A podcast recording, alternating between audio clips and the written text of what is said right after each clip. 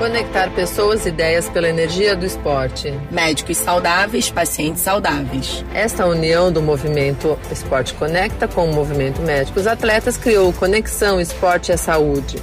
Atletas e especialistas da área médica em um bate-papo descontraído, cheio de inspiração e endorfina para fazer todos se movimentarem.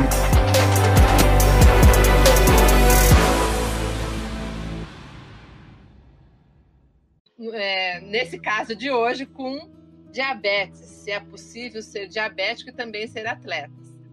Então, passo a palavra para a Michelle para ela se apresentar. É, boa noite, gente. Bom, para quem ainda não me conhece, eu sou Michele, sou médica, é, criadora do movimento Médicos Atletas. É um movimento que uh, tem como objetivo, né, tá se preocupando com a saúde dos nossos colegas médicos e estudantes de medicina, mas nunca deixando de incentivar os nossos familiares, os nossos colegas e os nossos pacientes, principalmente. Bom, sejam bem-vindos a esse espaço. É um tema que é um, é um tema bastante polêmico, né? Porque como todo mundo parece que todo mundo sabe um pouquinho sobre diabetes, né? toda esquina você vai, todo mundo dá um pitaco. Então é sempre bom a gente receber quem entende e quem vive, né? Para poder estar tá falando um pouco mais sobre essa doença que é tão comum na nossa população. Para a gente começar, vamos, pedir para cada um de vocês se apresentarem. Então, como entre nossos quatro convidados temos só uma menina, vou pedir primeiro para a Letícia se apresentar, falar um pouquinho de você. É, então, vou deixar você aqui sozinha na tela um pouquinho. Boa noite, pessoal. Meu nome é Letícia. É, eu sou médica, sou formada pela Federal do Rio. É, sou triatleta amadora, comecei com a corrida, depois evolui para o triatlon. E tudo isso sendo portadora de diabetes desde um aninho de idade. Estou é, aqui hoje para a gente trocar uma ideia, trazendo tanto a parte médica como a parte da experiência esportiva, tendo a condição do diabetes junto.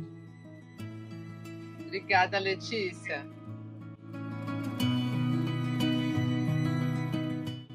Agora eu vou vou assim pelo achismo. Acho que o Bruno é o mais novo. Vamos colocar você, Bruno, para apresentar. Mais novo e o com entre nós o com menos tempo de diabetes. É, primeiro ah, lugar, é? eu, uhum, eu sou o com entre nós três o que foi diagnosticado há menos tempo. É, bom, tenho oito anos de diabetes tipo 1, mas para além do diabetes, é, estou envolvido numa, numa série de, de iniciativas. É, hoje tenho o privilégio de, de falar que sou, sou fundador e atual presidente do Correndo pela Diabetes, que é, a gente vai contar um pouquinho mais sobre o que, que a gente faz. Mas o que eu, eu sempre digo que o diabetes mudou minha vida e a corrida mudou meu futuro. Então, eu sou é, maratonista amador, é, corro por, por paixão e espero poder contribuir de alguma forma é, e ajudar a desmistificar essa doença que todos acham que, que sabem um pouco, mas no final das contas eles não sabem absolutamente nada. Obrigada, Bruno. Desde que idade que você descobriu? Há pouco tempo, né? Não precisa falar a idade do quiser, mas o pouco tempo é quanto tempo? Oito anos. Eu tinha, eu tinha, é. eu tinha 18 para 19. Depois você, você conta aí que deve ter sido um baque, né? Descobrir assim, a Letícia, não, né? Um ano não tem problema, entre aspas, né? Porque você já cresceu assim, né? Deve ser muito sim, diferente. Sim. É a única versão que eu conheço, né? Então. É, a versão. É um pouco diferente. Doutor, doutor Roberto, vou botar você. Doutor Roberto, Roberto, tem que tirar os doutores da frente de vocês dois, senão.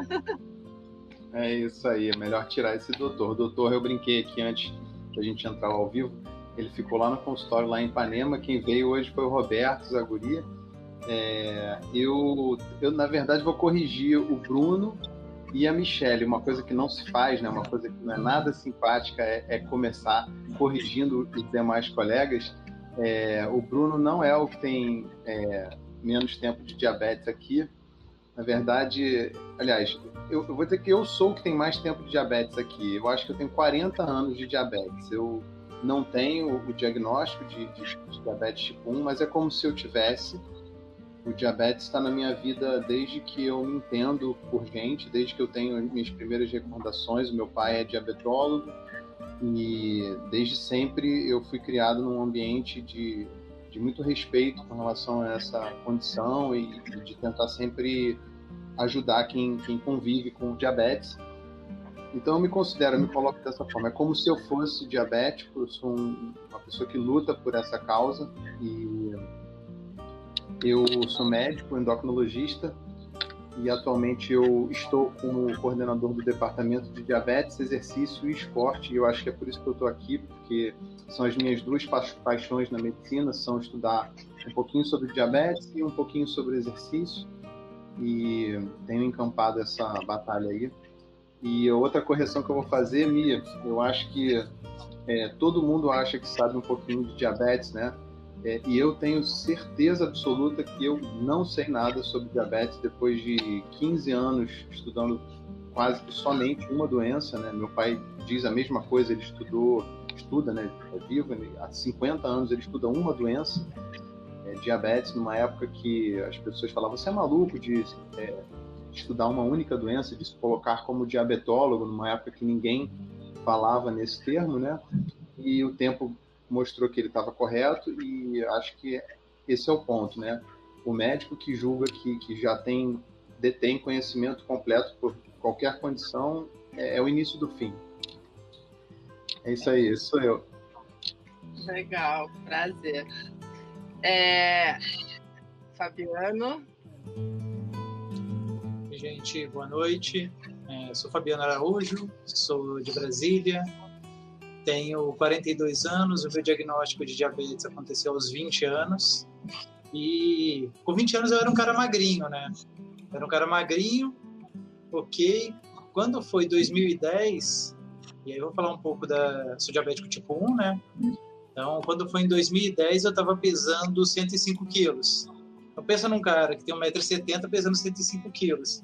Então, quando eu vi isso na balança, eu levei um susto, resolvi fazer algo que eu fazia antes do diagnóstico do diabetes, que era fazer esportes.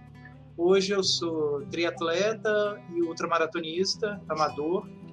Brinco um pouquinho né, nesses esportes, buscando desafio, buscando superação. Então, convivo com, com a diabetes nesses últimos 21 anos de forma é, bem amigável. Eu e, eu e a diabetes a gente se entende muito bem mesmo na época que eu era mais gordinho, os meus controles da diabetes eram muito bons. Só que diabético e obeso é aquele susto que a gente leva na vida, né? Não vou ver é, as minhas filhas crescerem. Então, foi uma das coisas que me fez mudar e buscar o esporte como parte da minha rotina. Já tive o prazer de correr com o Bruno, uma figura emblemática dentro do, do movimento de diabetes, na busca do, da, da, melhor condução da, da, doença, do acompanhamento, de buscar uma vida saudável mesmo com diabetes. Então, eu entendo o diabetes não como uma limitação, como muita gente percebe. Para mim, diabetes é uma característica de quem eu sou. Então, eu, eu tenho tranquilidade em falar que eu sou Fabiano diabético, porque há 20 anos eu sou o Fabiano diabético. Acho que isso é uma condição que a gente tem que aprender a lidar e não é ela que me limita. Sim. Ah, prazer, prazer a todos vocês, né? E eu queria assim começar do básico, para quem é leigo, para quem não é médico, para quem não tem diabetes, quem de vocês aí, talvez o, o, o Roberto, enfim, todos vocês, né, tem muito conhecimento vamos, vamos colocar o que, que é diabetes. E o diabetes tipo 1, tem tipo 1, 2, 3, eu sou totalmente zero à esquerda, né? E talvez essa live fique gravada, o pessoal depois queira entender um pouquinho. Como que vocês poderiam colocar isso pra gente? Quem, quem gostaria de falar? Eu acho que a prioridade é médica, não é o doutor Roberto. É. Eu, a Michelle, é, ou a Letícia. Uhum. E, é. bom, eu diria o seguinte, gente, é, esse termo diabetes mellitus, né, o nome completo da doença, em primeiro lugar, é diabetes mellitus, porque existe o diabetes insípidos, que é um outro tipo de, de condição médica, né? Esse termo é um termo guarda-chuva, ou seja, é um termo que engloba debaixo das suas asas uma pletora, uma gama enorme de condições metabólicas. Né? São dezenas de tipos diferentes de diabetes mellitus e que tem uma característica em comum, o que reúne essas diferentes facetas do diabetes mellitus é a, a exposição da pessoa que, que, tem essa condição, que convive com essa condição, a níveis elevados de glicose, né, de forma crônica. Uma exposição à hiperglicemia crônica. Então, as taxas de açúcar ficam altas ao longo dos anos e isso faz muito mal para alguns tecidos do nosso corpo, em especial. São tecidos que se defendem mal da glicose alta, né? São tecidos que não conseguem embarrear a glicose alta do lado de fora. Eles acabam tendo repercussões dentro das células que compõem esses tecidos, que são basicamente a nossa retina, né? Que é uma parte muito importante dos nossos olhos, os nossos rins, os nervos do nosso corpo. É, então, são chamados, né? Eu não gosto muito desse termo, mas para facilitar os órgãos-alvo, né, os órgãos que a gente tem que tomar cuidado, cuidar com mais carinho na pessoa que tem diabetes. E aí, classicamente, a gente divide né, as duas principais formas de diabetes mellitus, o diabetes tipo 1 e o diabetes tipo 2. Mas é, reforçando a ideia de que existem muitos e muitos outros tipos de diabetes. O diabetes tipo 1 é aquele que começa, em geral, antes dos 35 anos, né? A colocou aí, que ela abriu com um aninho de idade. Lê, eu tenho vários outros pacientes que, que abriram com um ano de idade, tá? Você não está sozinha nessa. É, e o diabetes tipo 2, ele abre depois dos 35 anos. Classicamente, tá, gente? É óbvio que existem exceções. Existem diabéticos tipo 1 que abrem com 90 anos. É claro que sim. Existem DM2 que abrem com 5 anos de idade. Sim. Mas, então, classicamente, o diabetes tipo 1 abre antes dos 35 anos é uma doença que se apresenta de forma abrupta. A pessoa, em geral, sabe dizer quando que ela começou a ficar doente. Olha, doutor Zaguri, eu estava muito bem até a quarta-feira passada. Quinta-feira, eu já não estava legal. Diferente do diabetes tipo 2, que é uma doença insidiosa, uma doença traiçoeira, que demora para apresentar algum tipo de sintoma.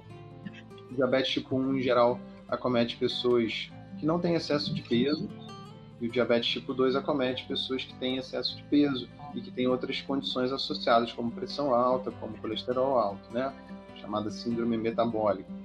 E no diabetes tipo 1, a gente tem é, no exame de sangue um selo, né, que ajuda muito no diagnóstico, são os autoanticorpos. São anticorpos que, em vez de defender o nosso organismo, eles vão lá e atacam o nosso organismo atacam as células do pâncreas, as células beta do pâncreas, são as células que produzem a insulina.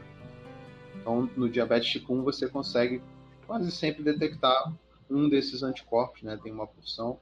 E no diabetes tipo 2, você não tem esses anticorpos. E no diabetes tipo 1, só para fechar, é, há necessidade obrigatória, imperiosa de, de uso de insulina, senão a pessoa é, venha a morrer, né, que é o que acontecia antes da descoberta da insulina. Todas as pessoas com diabetes tipo 1 faleciam cedo ou tarde, era terrível. E no diabetes tipo 2 pode ser necessário ou não o uso da insulina. A maior parte dos, dos pacientes não é tratada com insulina, a maior parte é tratada com medicamentos que não são insulina, ou comprimidos, ou medicamentos injetáveis também, como é a insulina, mas que não são insulina. É, faltou alguma coisa aí, Michele, Letícia? Foi brilhante. É, inclusive, assim, tem uma coisa que a gente escuta muito, né?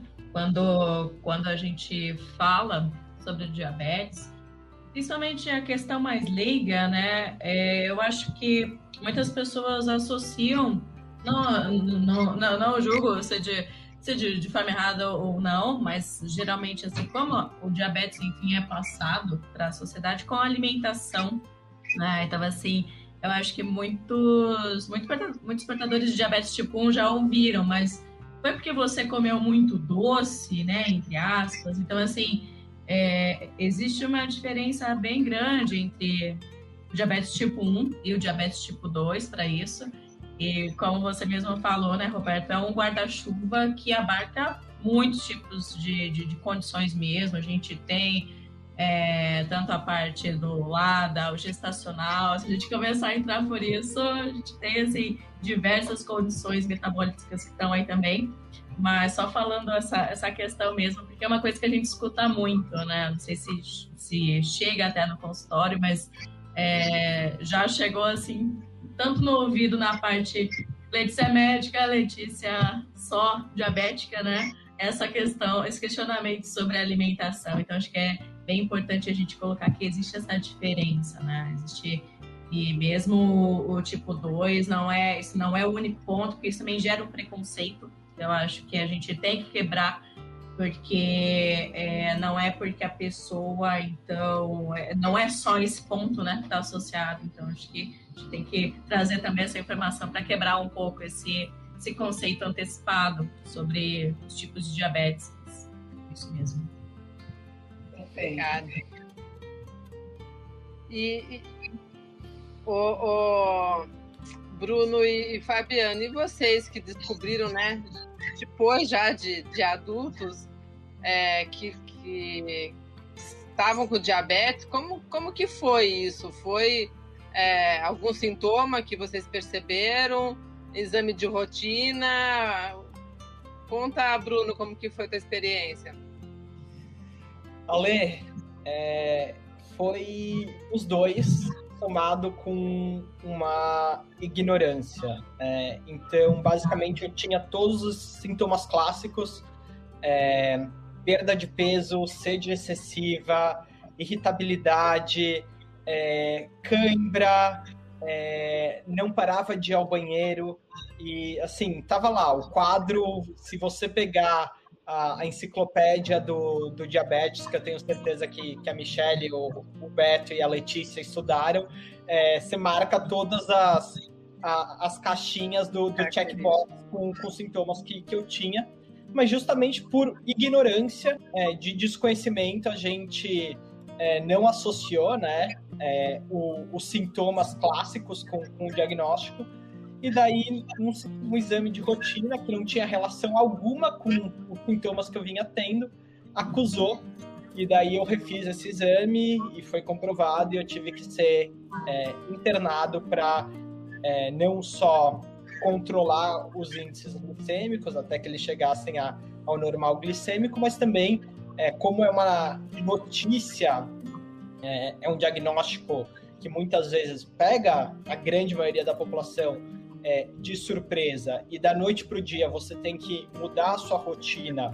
é, e passar a fazer, é, enfim, ações que uma pessoa que não tem diabetes, é, principalmente diabetes tipo 1, é, necessita, né? Então, como a administração é, das doses de insulina, o monitoramento glicêmico, eu acabei sendo internado. Então, assim, é, foi um exame de rotina que chegou num diagnóstico é, e foi um, um sopetão, é, um, parecia que, que meu mundo estava caindo justamente pela falta de conhecimento, por entender é, que, o, que o diagnóstico do, do diabetes é, não, não é uma questão é, determinante, não é uma questão é, limitadora e que todos os meus sonhos, as minhas possibilidades, né, que estava, enfim, é, no início da minha vida adulta, é, não seriam de alguma forma podados por conta da, daquele no, nova vida que, que eu ia descobrir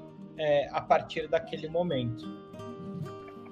É, é, o, então, em relação a, ao que o, uh, o Bruno falou, né, é uma, é uma grande verdade, né? Eu, uh, eu uh, na minha vida profissional e de especialidade na anestesia, eu vejo muita, muita repetição desse tipo de diagnóstico, né?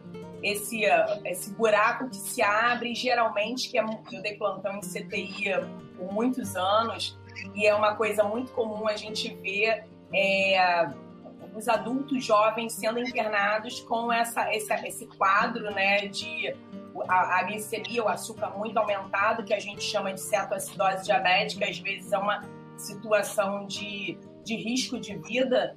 E, e eu queria saber do Fabiano se o quadro dele também foi desse, nesse mesmo caminho ou se foi alguma coisa um pouco diferente, porque o comum que a gente costuma ver acaba sendo esse. Não, assim, falar. A história do Bruno é bem parecida com a minha, em relação ao diagnóstico. Eu estava com, com 20 para 21 anos, né? Eu lembro até o dia, 23 de janeiro de 2000. É... Engraçado que assim, eu estava sentindo sintomas já há alguns dias, eu já trabalhava, já minha filha mais velha estava próxima de nascer, ela nasceu dia 7 de fevereiro, ou seja, logo depois do meu diagnóstico, e sentindo muita sede, muito cansaço, exatamente esses sintomas. Na época não tinha plano de saúde, então eu fui num hospital público aqui em Brasília. Cheguei no hospital, fiquei lá três horas, quatro horas na fila esperando. Chegou uma hora que eu desisti. Aí na hora que eu tô saindo tem um cartazinho com sintomas. Aí eu olhei os sintomas, esse eu tenho, esse eu tenho, esse eu tenho, esse eu tenho. Tá, beleza, vou embora. Fui embora, voltei. Isso foi numa quarta-feira. Quinta-feira, trabalhando, procurei internet, procurei os sintomas. É, eu acho que é isso. Sexta-feira ali, é, tá aparecendo. Aí no domingo, eu voltei no, no hospital. Voltei no hospital, esperei lá mais as quatro horas, tomei uma Coca-Cola antes de, de entrar para consulta, até porque não tinha ideia nenhuma do que estava fazendo. Aí cheguei, na hora que eu sentei no consultório do médico, ele, não, o que, que você está sentindo? Ah, estou sentindo isso, isso, isso, e pelo que eu estudei, pelo que eu olhei, eu acho que é diabetes. Ele, você faz medicina? Eu, não. Então eu já falou, opa, já, já me colocou no meu lugar. Eu falei, não, não, não faço, eu estudo administração. Ele, não, faz o seguinte, vamos fazer um exame de sangue e a gente verifica isso. Minha glicemia estava 538.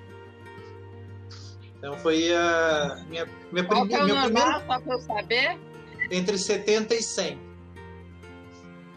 Então a minha estava 538, ou seja, cinco vezes, um pouco mais de cinco vezes o que seria uma glicemia normal.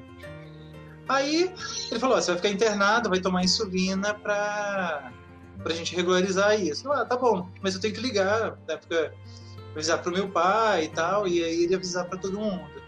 Aí tentei ligar para meu pai, ele não estava na hora, é, tava, a pessoa trabalhava aqui em casa. Falei para ela: ó é, avisa pro meu pai, esse negócio tava passando mal é diabetes, tá? Mas tá tudo bem, tá tudo tranquilo, vou ficar aqui internado e avisa para ele. Não deu 30 minutos, ele tava lá no hospital. Então, esse foi o meu diagnóstico. Eu fiquei três dias internado, tomando insulina ali para equilibrar. E era interessante que, assim, a equipe médica, ela não entendia que eu, lá, com 20 anos, era o primeiro contato que eu estava tendo com em relação a diabetes. Então, é, ah, você não tomou insulina? Não, não, nem sabia que eu era diabético. Então, esse foi o primeiro contato. Eu saí dali com a seguinte orientação: ó, você é diabético, você não pode comer certas coisas, mas a nutricionista que me acompanhou lá, ela falou o seguinte, Fabiana, você regulando bem a alimentação e controlando direitinho, você pode fazer qualquer coisa. Eu gostei dela. Ela me indicou, fui para um atendimento, acompanhamento num posto de saúde, e desde então sempre fiz o meu acompanhamento todo na rede pública. Eu acho que eu dei muita sorte que eu sempre tive muitos, muitos bons endocrinologistas me acompanhando. Então, é, essa é a minha historinha de começo. De, deixa eu só aproveitar me pedir, porque o Fabiano lembrou, quando a gente estava ainda nos bastidores aqui, que hoje é como que é Dia Mundial da Insulina, é isso? Não, hoje completam 100 anos. Ah, completa da... 100 anos, né? 100 ah. anos de descoberta da insulina. É vergonha botar um X aqui. Totalmente, ó. fora do mundo e não sou médica. Completa não, não. 100 anos da descoberta da insulina, é isso, né? Exato. Gente, exato. essa eu não sabia. É, falei para ele, acho que a Michelle não sabia, foi não totalmente sabia. ao acaso e olha só. É verdade. O acaso não existe, isso é providência. É. Essa é uma das histórias mais lindas da medicina, é, a descoberta da, da, insulina. Acho que a gente tem muito assunto né, para falar. Não sei, se, se sobrar um tempinho a gente volta nisso, né? Ah, eu acho que vale, essa historinha é boa. Vai, quer falar? É linda, é linda. Vai, mano. Neto, falar que só, assim, só, só de comentar, né, sobre o centenário não que precise de muito, que eu me emociono relativamente fácil, mas eu já tô todo arrepiado porque realmente, assim, é, não, eu não acredito em coincidências também, eu acho que eu acredito muito no poder da energia e, tipo, cara, a gente tá com esse grupo maravilhoso de pessoas falando de um gente. assunto tão importante, tão relevante, com o objetivo de ajudar né, de disseminar conhecimento justo no dia do centenário. Então, eu que... juro, eu juro pelos meus filhos que eu não sabia. Juro, eu quero explicar essa história, juro. Agora tem que contar, Roberto. É de arrepiar. Vamos lá, essa história é linda. Bom, a insulina ela foi descoberta na, na Universidade de Toronto, no Canadá, por um grupo de pesquisadores, como toda grande descoberta da medicina, ela nunca é levada a cabo por uma única pessoa, ela representa um empenho é, de um grupo de pessoas e pessoas com valências, com capacidades bem diferentes uma das, das outras. Então, é, tinha um no grupo que era o, o, grande pesquisador, tinha um no grupo que era o grande visionário, que enxergava que aquilo ali precisava ser perseguido mesmo diante de um primeiro, um segundo, um terceiro fracasso. Existia um empreendedor é, é claro que a gente está falando de 1921, então o que era empreendedorismo, o que era enxergar à frente do seu tempo naquela época era muito diferente. Mas o fato é que a gente tem um grupo composto basicamente por três pessoas. Os mais conhecidos são Bunting e Best, mas existe também o MacLeod, né? MacLeod era o chefe do laboratório, foi quem concedeu o espaço, quem concedeu o equipamento, é, a permissão para que um, um, cirurgião, que era o, o Bunting, né, pudesse tocar a pesquisa que ele acreditava, e só que ele não, não tinha expertise necessária para tocar a pesquisa, ele tinha ideia. E aí o MacLeod designou um estudante de medicina, e eu gosto sempre de, de ressaltar a importância que tem na pesquisa os estudantes de medicina, né, e a importância da gente fomentar esse interesse pela pesquisa já na, na formação dos jovens médicos, né? Então esse jovem médico era o Best e os três eles descobriram a insulina e aplicaram, né? Pegaram uma, uma cadelinha, a Marjorie, a cadelinha do grupo e é, fizeram uma retirada do pâncreas dela e depois trataram ela com extratos de pâncreas e reverteram a glicose alta que havia lá, e depois eles começaram a testar isso em seres humanos. Vocês imaginem na época, 1921, você pegar uma criança pequena, é, à beira da morte, e usar extratos é, de porco e de boi, de, de, de pâncreas não humano e aplicar e tentar salvar a vida de alguém, né? E foi assim que aconteceu. E o mais legal de tudo é o que vem na sequência, né? Logo depois da descoberta da insulina, se percebeu que seria muito difícil para a Universidade de Toronto atender as demandas mundiais em termos de produção de insulina. Então, era necessário o apoio da indústria farmacêutica, né? E a patente, não sei se vocês sabem disso, a patente da insulina foi vendida por um dólar pela Universidade de Toronto para uma gigante, uma big pharma da indústria farmacêutica, a empresa chamada Lilly, né? E eles pediram apenas isso: olha, a gente precisa ter certeza que vocês vão tocar esse projeto e que vocês vão produzir insulina em larga, em larga escala. Então, isso rendeu um prêmio Nobel alguns anos depois, né? E graças a Deus, assim, esses pesquisadores foram agraciados é, com o Nobel e isso deu notoriedade ainda maior para a coisa e, e, assim a gente está aí até hoje, 100 anos depois. E... Legal no ato da, dessa simbólica comercialização, que ele disse é que aquela descoberta não pertencia a ele, mas pertencia à humanidade. Então, é, é muito importante que a gente comemore é, a, todas as possibilidades que, que a insulina trouxe para milhões de pessoas, mas é, talvez um pouco menos no Brasil, mas é uma realidade mundial que, infelizmente, é, uma parcela significativa da população não tem acesso a qualquer tipo de insulina. E, e daí, só de uma forma muito grosseira, para quem não está é, tá se, familiar, se familiarizando agora com o assunto, é, para a pessoa insulino dependente, na sua grande maioria, a população com diabetes tipo 1, a dependência da insulina é, é a mesma dependência é, de todos os seres humanos ao oxigênio, por exemplo. óbvio que num período de tempo diferente, mas uma, uma eu, Fabiana, a Letícia, por exemplo, se a gente ficar é, mais de uma semana sem insulina, com certeza, sim, não é possivelmente, é com certeza a gente vai virar óbito. Então, é, a gente está falando de um medicamento ou de um hormônio que é o hormônio da vida. Então, é muito importante que a gente celebre, com certeza, tem muito a que ser celebrado, mas sempre lembrando que ainda tem muito o que ser feito. Eu gosto é, muito dessa. Deixa eu acrescentar mais uma coisinha aqui rapidinho, Fabiano. É, queria lembrar que também, né, toda pesquisa a gente também deve, os médicos devem respeito aos pacientes que se entregam nas nossas mãos. Estou um pouco emocionado. E o primeiro paciente que recebeu insulina, a gente lembra até hoje o nome dele, Leonardo Thompson. As, as imagens são incríveis, impressionantes. Um menino totalmente desidratado, desnutrido, antes do tratamento, e as imagens dele um mês depois, somente um mês depois do tratamento, já é, com um rosto mais de, de vida, né? Como o Bruno falou. E eu gosto de falar muito para os meus pacientes que têm diabetes tipo 2 e que têm medo de usar insulina, eu gosto de lembrar que o Leonardo Thompson, que usou a insulina mais precária da história da, da medicina, ele morreu de acidente de moto. Então, o que é perigoso é andar de moto, não é tomar insulina, tá? Eu fiquei preocupado agora, eu sou motociclista. Aí, ó. É. Esse é o problema. Insulina, tranquilo. Não, mas eu acho que assim, falar da, falar da invenção Você insulina. alguma coisa, Fabiano.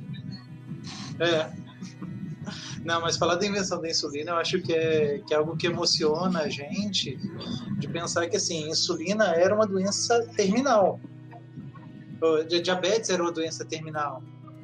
Você, com o diagnóstico de diabetes, não tinha um tratamento consistente. Você tinha restrições alimentares extremas, mas o prognóstico era bem claro. Era fatal. Então, você trazer a vida num frasquinho é algo que realmente mexe com a gente. Então, é realmente emocionante. Olha, gente, hoje a, a, a, o bate-papo tomou outra conotação para mim. porque realmente não é, não foi coincidência ali, não foi. Realmente, assim, impressionante. Eu não conhecia essa história e, e é muito legal, né, é, a gente valorizar como que as coisas, o valor, né, o trabalho e o sacrifício de, de como as coisas surgem, né? Porque acaba que a gente estuda e vem aquela avalanche de informações e a história acaba se perdendo. Talvez eu até tenha escutado isso na faculdade, ficou, mas é, a gente valorizar cada dificuldade, como é que foi, da mesma maneira que eu tenho a, a, as histórias das drogas anestésicas, digamos, e hoje, né, cada coisa tem o seu valor, é muito legal, é muito legal escutar isso mesmo. O Ale, eu queria saber uma coisa, eu vou perguntar para eles é, a gente está falando ah. do, do diabetes. Mas como é que é, né? Já que a pergunta é se é possível ser diabético e atleta, eu queria saber se vocês acham que é, o diabetes ele, ele gera algum impacto né, é, no desempenho de, nos exercícios em gerais, cada um na sua, na, no, seu treino, na sua performance. Eu queria escutar um pouquinho o que, que vocês podem me dizer disso para quem está olhando né, e fala, poxa, mas será que eles treinam igual a mim? Será que a performance, será que tem alguma diferença? E aproveitando, quando o Bruno e o Fabiano falarem, eles que descobriram, né, depois de adulto, eu queria saber se antes do diabetes vocês já eram esportistas ou vieram, viraram atleta depois que adquiriram a, a, a doença. Tá bom, tá bom, Bruno, só uma coisa. E aí você emenda falando do CPD. Não, tá bom. Só para começar, então, tacar um pouco de, de fogo no parquinho, já que a gente está entre amigos e eu acho que a, a pluralidade de, de pensamentos e visões é, é super bem-vinda. Eu, Bruno, é, eu acredito que sim, é, que impacta e afeta. Isso não quer dizer que quem tem diabetes não pode é, conquistar é, em termos competitivos, em termos de performance, aquilo é, que, que ele deseja. A gente tem é, não só que o próprio Fabiano e a Letícia, dentro da sua, das suas é, modalidades, quanto duas pessoas que não vivem profissionalmente do, do esporte, é, têm resultados bastante expressivos, mas até mesmo em termos profissionais, temos é, pilotos na, na NASCAR, Fórmula Indy, é, temos hoje um, um volante é, do, do, Real Madrid. É, semana passada eu descobri que uma trampolinista do time dos Estados Unidos é, foi diagnosticada no início desse ano, é, durante todo esse ciclo olímpico que foi um caos e tá, tá lá disputando as Olimpíadas. A, a gente tem um exemplo mais notório que, que é o Gary Hall Jr., que é, depois do diagnóstico, né? Um, ele foi diagnosticado em 99, em 2000, em Sydney, é, se eu não me engano, ele ganhou três medalhas, sendo é, pelo menos uma de ouro. É, então, assim, é possível, forma objetiva, é possível é, competir em nível de igualdade. Mas o que é preciso fazer para chegar até lá, eu jamais vou dizer que eu faço as mesmas coisas que um atleta é, amador que não tem diabetes. Eu preciso me preocupar com uma série de variáveis que um atleta é, que não tem diabetes precisa. Então, nesse sentido, é, não é me colocar num, num lugar de, de, vitimismo ou num lugar de, de impossibilidades, mas é afirmar que hoje, para eu sair e correr 10 quilômetros, que seja, eu tenho uma série de cuidados e até mesmo preocupações que uma pessoa é, que não tem diabetes é, não os tem. Então, nesse sentido, é, eu responderia de forma categórica que é possível sim é, performar, é possível sim desempenhar, é possível sim conquistar os nossos sonhos, mas eu acho que seria, pelo menos na minha visão, é, irresponsável falar que a gente é, tem. É, a gente não tem um estresse, a gente não tem uma preocupação, a gente não tem um desgaste a mais do que uma pessoa que não tem diabetes. Então, eu acho que é um pouco da, da visão que eu, Bruno, é, carrego e, e, tenho. Então, assim, valorizo as conquistas pessoais, valorizo é, a, a, o, o fato o simples fato da pessoa ter diabetes e ela estar tá se exercitando, ela estar vencendo a inércia, acho que isso por si só é incrível. Fico emocionado quando a gente tem grandes é, conquistas, grandes é, resultados em termos é, performáticos, mas também a, acho que a gente precisa ser muito cuidadoso com, com essa visão de, ah, não, é, eu tenho diabetes, eu, eu posso fazer tudo, eu tenho diabetes, é, para mim é igual qualquer outro atleta, pelo menos para mim, a nível pessoal, não é.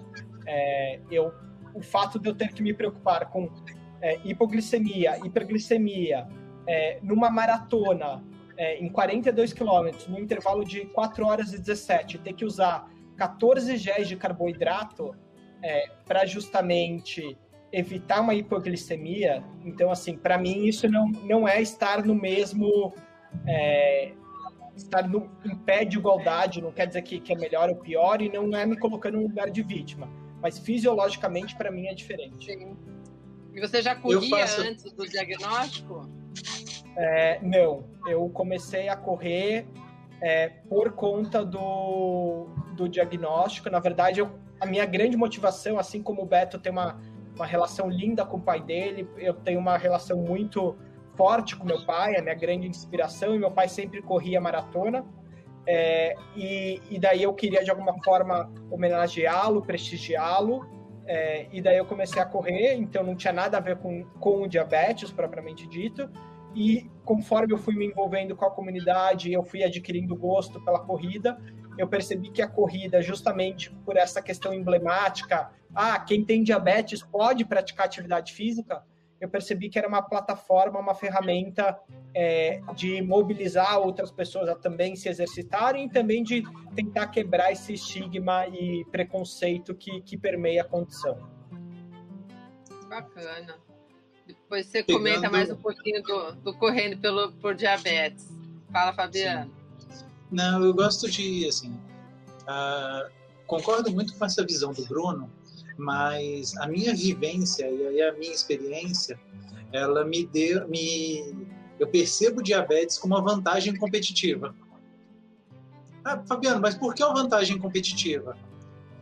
Eu conheço muito mais o meu corpo e como eu reajo em função de tempo de exercício, de intensidade do exercício, de necessidade de alimentos do que outros corredores. Então, quando eu fiz o meu primeiro meio Ironman, eu não tinha sensor. Hoje eu tenho um sensor que mede a glicemia, eu tenho uma bomba que fica medindo e, e eu tenho uma regulagem de insulina mais precisa. Mas eu tinha que fazer ponta de dedo. Imagina você pedalar 90 quilômetros fazendo ponta de dedo no clipe da bicicleta. Eu fiz isso, eu terminei o meu primeiro 70.3 em 5 horas e 17 minutos. Que para uma prova de meio Iron é um bom tempo. Para a primeira prova.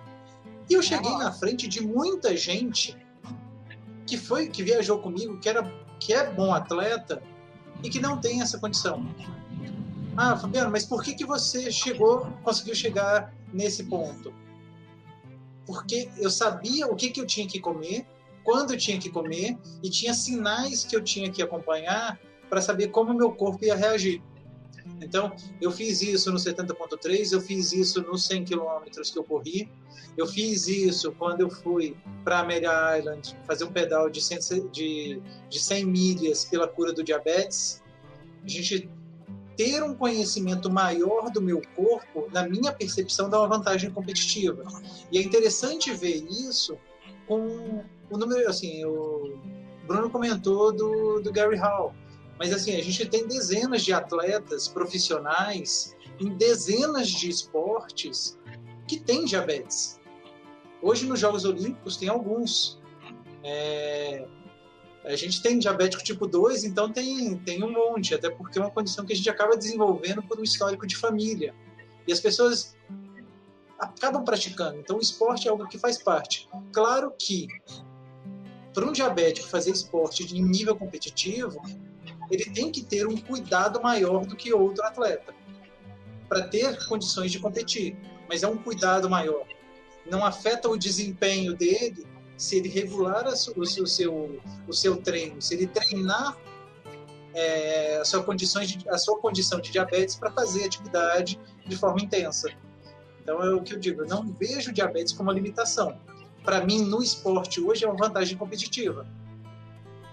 Legal, é, interessante é... essa, essa visão. E você, Letícia? Então, é, eu fico um pouco. Eu vou pegar um pouquinho do Bruno e um pouquinho do Fabiano, inclusive, porque acho que tanto pela parte médica como pela experiência mesmo no triatlo, é, é, acredito que assim é, é possível você, você competir em alto nível. É, as, as competições das quais eu participo, eu participo para performance, então assim, eu gosto de performar, então eu vejo que é, existem desafios. Novamente para você, existem desafios porque é, a gente está falando de um hormônio que a gente faz uso, que é a insulina, e pro diabetes existem vários, vários pontos que influenciam esse controle. Então, assim, você pode sair para correr 10 quilômetros em um dia, fazer exatamente a mesma alimentação, tá com a mesma glicemia, e nesse dia dá tudo certo, e no dia de amanhã dá tudo errado, entre aspas. Então, assim, eu acho que acima de qualquer coisa, é, o diabetes ele, ele, ele vem como um ponto positivo e negativo, vamos assim dizer, entre aspas. O positivo é ele traz, você é meio que obrigado a desenvolver um jogo de cintura maior, você precisa desenvolver uma, uma compreensão melhor do seu corpo, você precisa ter diversas ferramentas para o que quer que aconteça.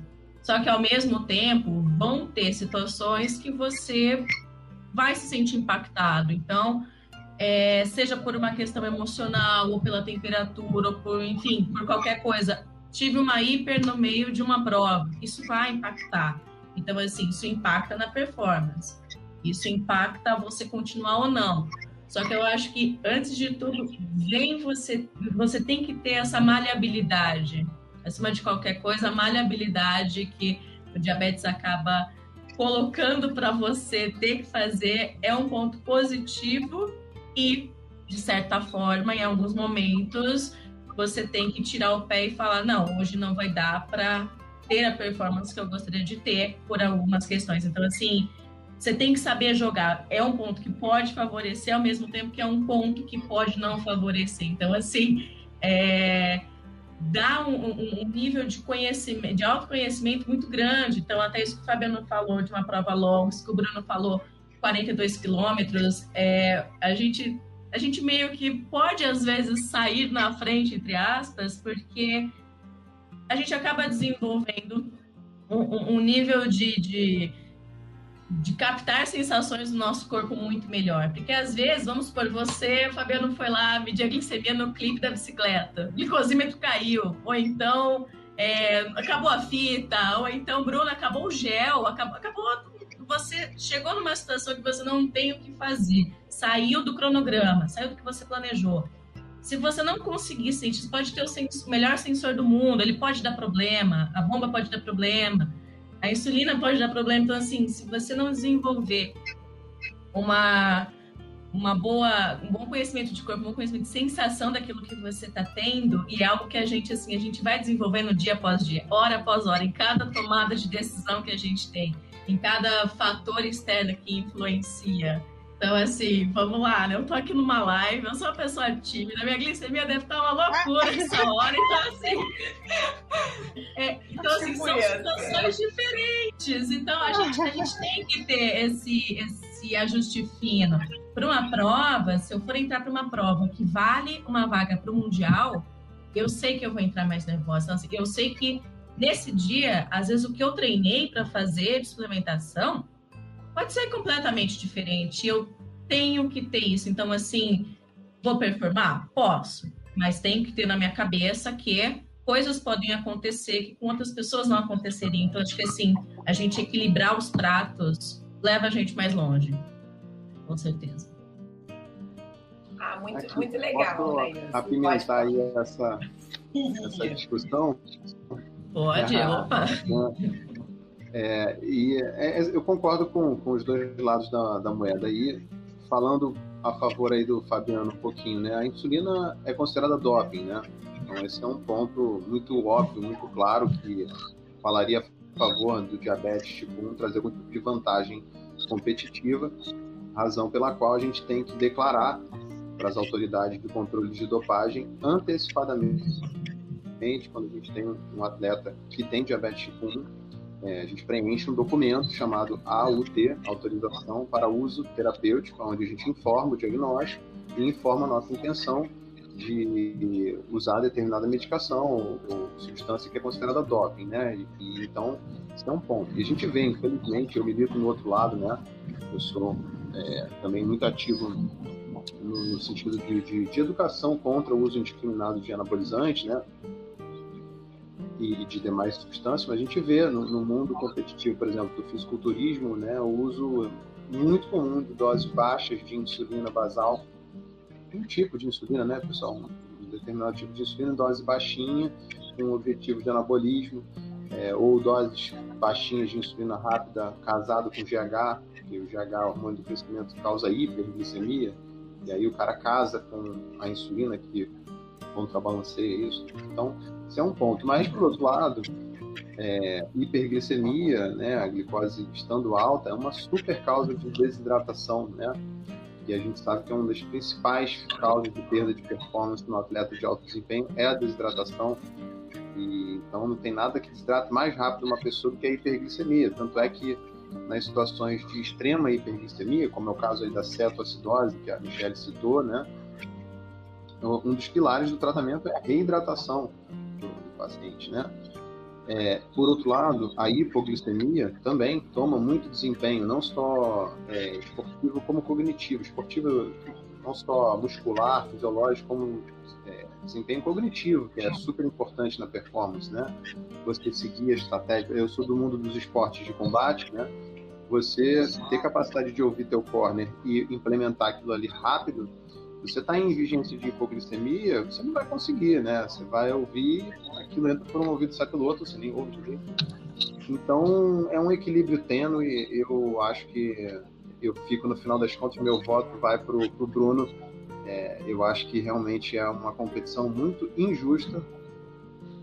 E, então, é difícil ser atleta diabético, mas não de maneira nenhuma é impossível, né? Eu acho que eu já aprendi nesse pouco tempo que eu trabalho com esporte de, de alto desempenho no laboratório de performance humana Lá eu aprendi que nada é impossível no esporte. Eu tenho absoluta certeza disso. É, os limites é, quem se impõe somos nós mesmos, né? A gente tem um exemplo lá no laboratório que é o Márcio Pilar. Eu não sei se vocês conhecem Márcio. Ele é o está no Guinness Book porque ele correu de forma ininterrupta 820 e tantos quilômetros em esteira. 127, né?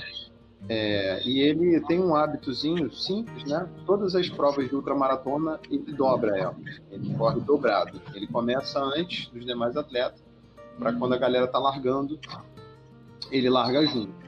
E ele não é diabético, mas ele me ensinou que não existe limite, porque ele tem dupla prótese de quadril. Ele tem prótese total de quadril à esquerda e à direita. Ele ouviu inúmeras vezes dos médicos que não, não são dessa área esportiva que ele nunca deveria, nunca mais faria corrida de rua ou maratona.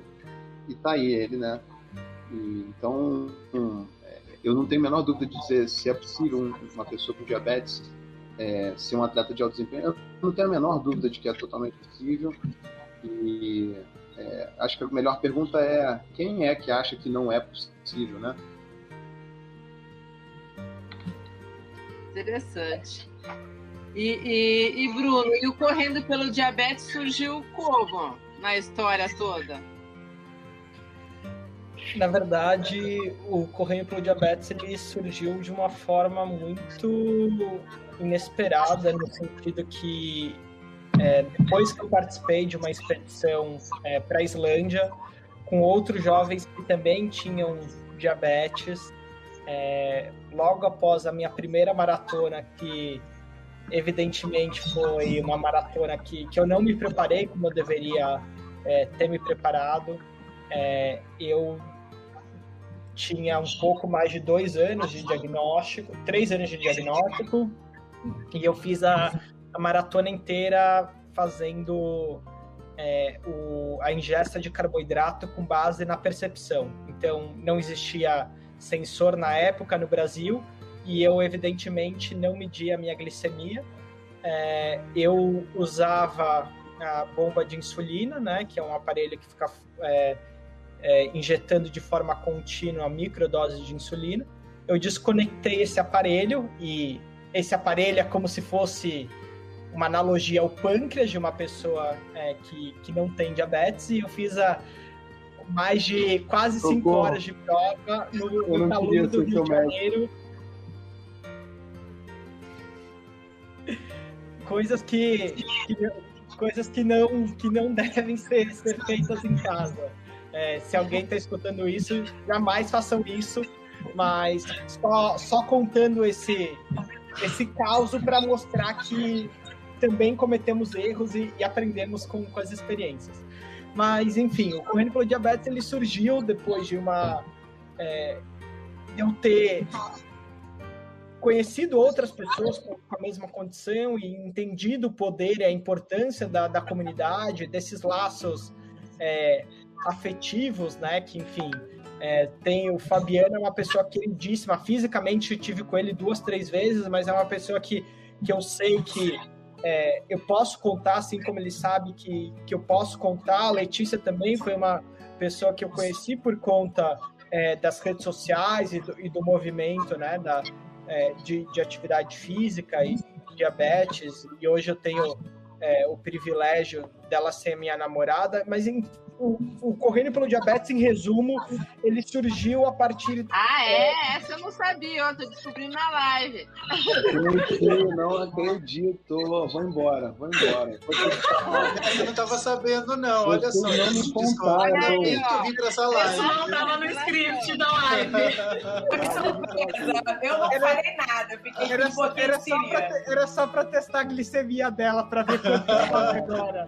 Nossa, Mas dá ela pra ver já pela falou que vermelha ela pelos estava óculos. ansiosa pela Dá pra live, ver que pela ela, vermelha aqui pelos óculos. É, marido ela é toda envergonhada, você dá Isso uma dessa essa, né? ainda. Mas, o, na verdade, o Correndo pelo Diabetes, ele surgiu a partir da necessidade de criar um movimento de pessoas é, que tinham diabetes, que para falarem delas para elas mesmas, de mostrar que, que é possível, é isso, é levar essa mensagem de, de positividade, essa mensagem é, de inspiração. Então, é, convido a todos a, a se juntarem e a participarem. É, a gente tem grandes parceiros, né? A própria Mi, o próprio Beto, são pessoas que, que são demais para a causa e, e, levantam essa bandeira, porque é isso. Eu acho que é, o objetivo é desmitificar, o objetivo é acolher, o objetivo é ajudar. E de uma forma muito simplista, o Correndo pelo Diabetes é um, é um movimento criado é, com, com o objetivo de promover a inclusão e a saúde das pessoas que têm diabetes, dos familiares, da comunidade, a partir da atividade física. Bacana, parabéns. Muito legal. E tem várias. tem- depois o pessoal podia entrar lá, o Bruno pode falar lá no final e a gente coloca nas redes. Tem muita coisa legal. Inclusive, eu corria, sabe? Eu, eu, a Alê sabe que eu não gosto de correr, só corro por causas nobres. E essa, para mim, é uma causa nobre. Eu tenho pai e mãe diabéticos tipo 2. E eu, eu luto. Eu acho que o exercício é o meu, é a minha prevenção, sabe? Se eu ficar parado, eu tenho certeza que o meu o meu caminho vai ser para DM2. E não é, não é esse caminho que eu quero. Vou prevenir isso, né? Eu queria saber do Roberto se existe algum esporte que o diabético tipo 1, DM1, não pode praticar.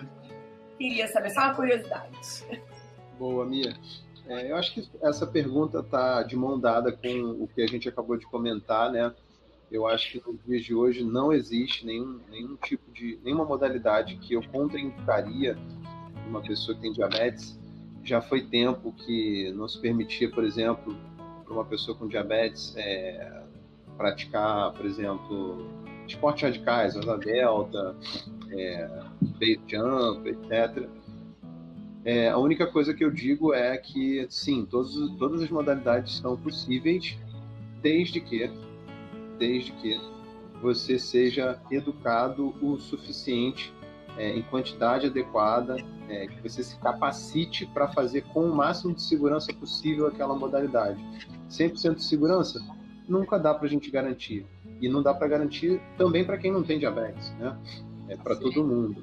Então você sempre está comprando um risco, né? Quando você, por exemplo, eu entro num, num combate com uma outra pessoa, é, mesmo que eu esteja de luva, outra pessoa também, com capacete, há um risco ali inerente, né? Então eu acho que é por aí. Todo mundo, é, quem tem diabetes e quem não tem, pode fazer qualquer modalidade. A gente só precisa capacitar a pessoa para ela fazer com o máximo de segurança possível. É, Beto, inclusive, Perdão, pode falar, Lê. inclusive, assim, complementando o que o Roberto colocou aqui agora, a gente, em anos, né, a gente viu a mudança do que a gente conhece sobre diabetes, né? Então, provavelmente, a, vou falar por mim agora, né, há 27 anos atrás, a concepção sobre diabetes era diferente. Hoje, a gente, a gente pode virar e falar e realmente não, não existe um esporte que o diabético, que a pessoa com diabetes não possa fazer, ou até mesmo, né? A gente sabe da questão dos, dos riscos inerentes a qualquer pessoa que está indo fazer uma prática esportiva. Então, assim, vamos lá, tenho diabetes, vou sair com mais comida, vou sair preparado se eu tiver que interromper. Então, assim, é uma, é uma prática esportiva com responsabilidade que a gente tem que ter. E também, assim, o, o conceito de educação em diabetes melhorou muito, foi ampliado. Então, eu acho que isso também vem, vem muito a casar com o que a gente está falando. Então, é possível e é possível a gente conhecer cada vez mais sobre o diabetes hoje, né? Então. E qual que essa... é o termo correto para se referir a vocês, né? Porque não é legal falar que vocês são diabéticos, é pessoa com diabético, como que, é. que se fala? Eu adoro polêmica, então assim, acho que em primeiro lugar, quando a gente fala de qualquer condição de saúde, é importante respeitar o indivíduo. Então assim, o Fabiano, ele falou, é, o, o, diabetes me define, é, ele, enfim, foi, é parte de quem eu sou e ele foi, ele foi responsável por, por me tornar é, quem, quem, quem eu me tornei, então eu, eu me considero, eu é, estou, enfim, eu me identifico como Fabiano diabético. E ok, eu acho que isso é fundamental, levar a, as considerações e as individualidades é, de cada um. Mas quando a gente fala em nível populacional, é, de uma condição que gera tanto estigma, tanto preconceito, inclusive, infelizmente ainda da própria comunidade médica, é, eu acho que as palavras elas têm um poder é, muito forte.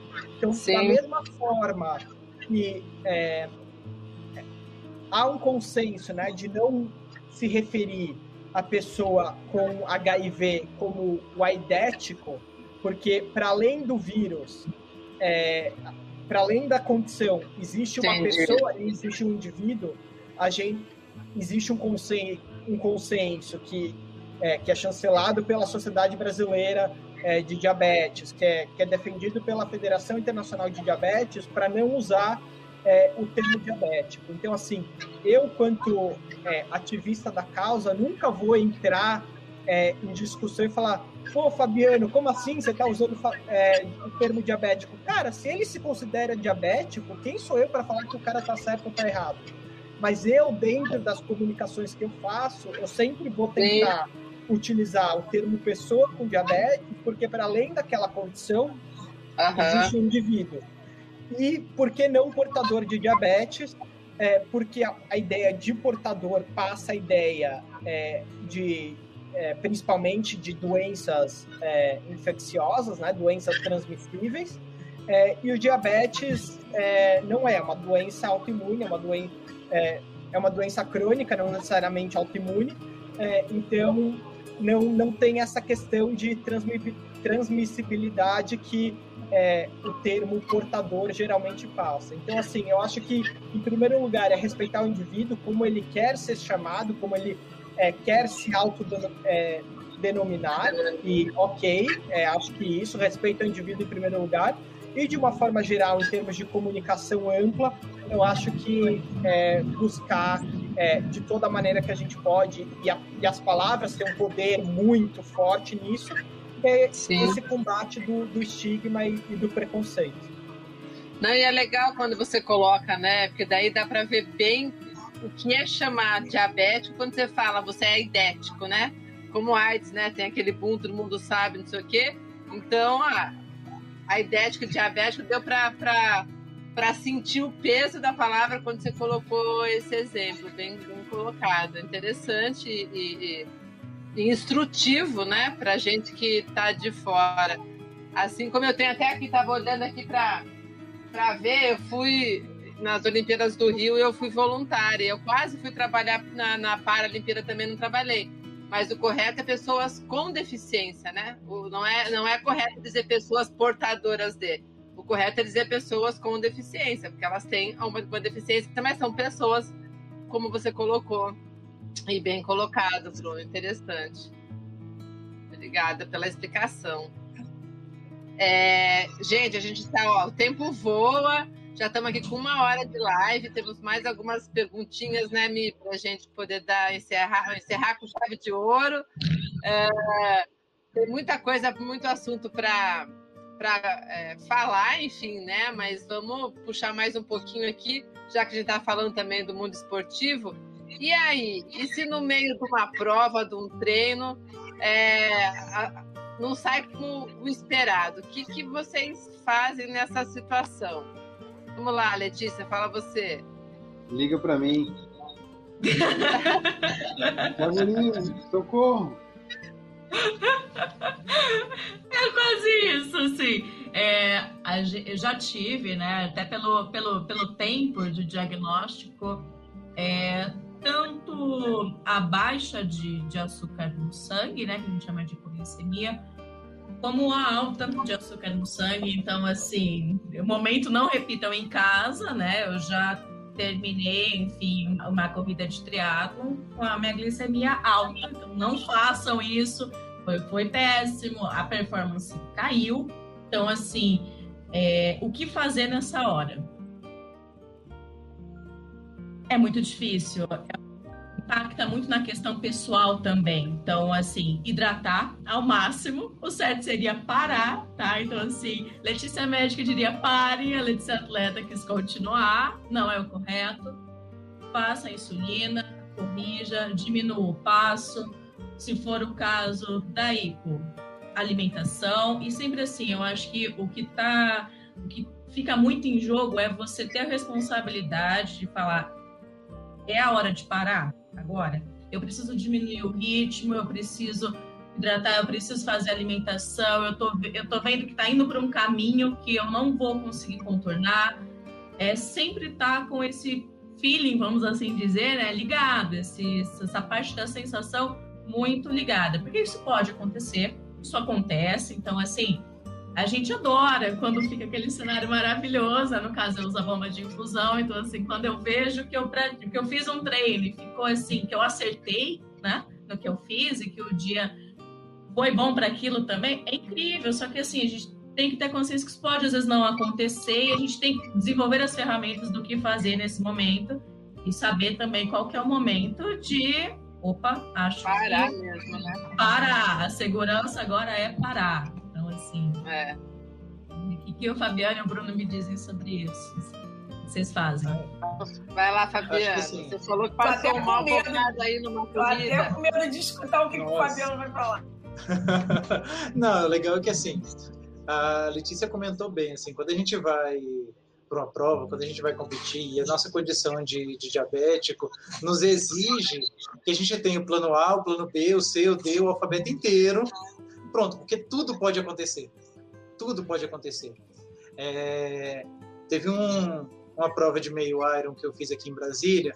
Eu estava medindo ainda no clipe. Eu adaptei uma bolsa para colocar no clipe da bike, para o glicosímetro não cair. O que eu perdi de tiras para medir no clipe foi uma foi terrível. Mas, ok. Quando eu saí da bicicleta, minha glicemia estava 67. Quando eu estava terminando o ciclismo, os 90 km, minha glicemia 67 eu comi gel, comi tudo que tinha na bicicleta. Não, beleza, vou chegar para correr tranquilo. Só que o que, que eu fazia? Eu descia da bicicleta, tirava o glicosímetro, colocava no bolso e ia correr com o glicosímetro. Então, eu desci 67, peguei, tinha comido tudo, parei a bicicleta, calcei o tênis e saí para correr. Na hora que eu estou no quilômetro 5, eu vou medir a glicemia, droga, cadê o glicosímetro? Tinha ficado na bicicleta.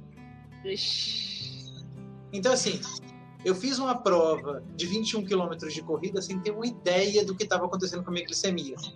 Nossa Senhora. Então, assim, esse é, um, é algo, para mim, um do, o pior cenário em termos de prova, para mim, foi esse. Porque você não ter noção do que efetivamente está acontecendo é um risco gigantesco. Então, isso, ah, correr 21 quilômetros, depois de ter, ter nadado 1.900, correr, pedalado 90, e tá ali. Corri 5 quilômetros, vi que estava sem o glicosímetro não tem como voltar para pegar. Eu tento fazer as provas. Não, desespero total. E aí o que, que eu fui, o que, que eu fui fazendo? Já que eu sabia que estava com hipoglicemia e a quantidade de carboidrato que eu tinha comido, eu fui tentando fazer essa compensação ao longo da prova. Tomando Coca-Cola no, nos pontos de transição, comendo gel de carboidrato para tentar chegar com glicemia mais alta. Não deu certo. Eu tive hipoglicemia no meio da prova. Pela sensação corporal, eu sabia que estava com hipoglicemia. E quando eu terminei os 21 quilômetros, eu estava com glicemia 72. Sendo que eu tinha tomado quase um litro de Coca-Cola durante, durante os 21 quilômetros. Então, eu sabia que tinha tido hipoglicemia. Agora, é o que a Letícia comentou. Assim, a gente tem o plano A, o plano B. Eu não tinha pensado no plano C para ficar sem o glicosímetro. Então, são coisas que a gente vai adaptando. Na minha primeira maratona, que também foi outro aprendizado gigantesco, foi a maratona cross. Minha primeira maratona, nunca tinha corrido 42 quilômetros, fui correr 42 quilômetros no meio do mato. É a prova é tinha poss... a prova tinha possibilidade de ser por revezamento e eu quis fazer solo. E eu não ia correr com glicosímetro. Eu falei, ah, não, minha primeira prova não vai precisar correr com glicosímetro, não. Aí minha esposa falou, não, faz o seguinte, nos pontos de transição, eu vou estar lá, você para e mede com glicosímetro. Não, perfeito. Corri, primeiro ponto de transição, glicemia, 120. Falei, perfeito. Segundo ponto de transição, 112. Do segundo para o terceiro ponto, eu fui cansando, fui ficando devagar, devagar, devagar, devagar. Eu falei, ah, não treinei direito, não estou dando conta, estou cansado, estou cansado. Quando eu cheguei no ponto de transição e fui medir, minha glicemia estava 36. Nossa. Você estava em pé? Eu estava em pé. Eu estava em pé com a glicemia 36. E aí, assim, eu parei, eu tinha uma estratégia para terminar aquela maratona abaixo de 4 horas e 30, que era a minha meta, ser uma maratona cross, um ganho de elevação gigantesco. Eu parei a prova ali, fiquei no ponto de transição, comendo banana, tomando gel de carboidrato. Quando a minha glicemia chegou a 120, eu já estava, na hora que eu medi, estava 120, eu estava pronto para desistir. Eu falei, não vou correr, tinha mais 11 quilômetros pela frente. A minha esposa bateu no meu ombro e falou: Você não vai desistir, não, né? Porque ela sabia o quanto eu ia ser insuportável chegando em casa. Ela bateu no meu ombro e falou: Eu vou pegar as meninas e te encontro na chegada. E eu saí dali, os 11 quilômetros seguintes, para me recuperar devagar. A meia hora que eu perdi parado no ponto de transição foi o que eu ganhei em tempo de prova. Então foi uma prova extremamente dura, mas que me saiu com uma lição gigantesca. Eu preciso estar sempre monitorado.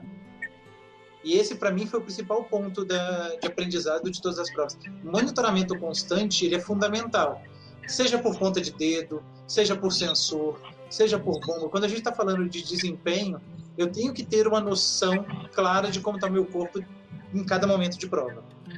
Ah, mas eu preciso. Aí, aí entra aquela questão, Fabiano, mas então eu preciso estar com o monitor para fazer? Não.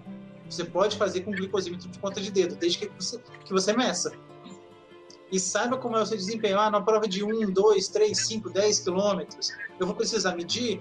À medida que a gente vai treinando, a gente vai adaptando para isso.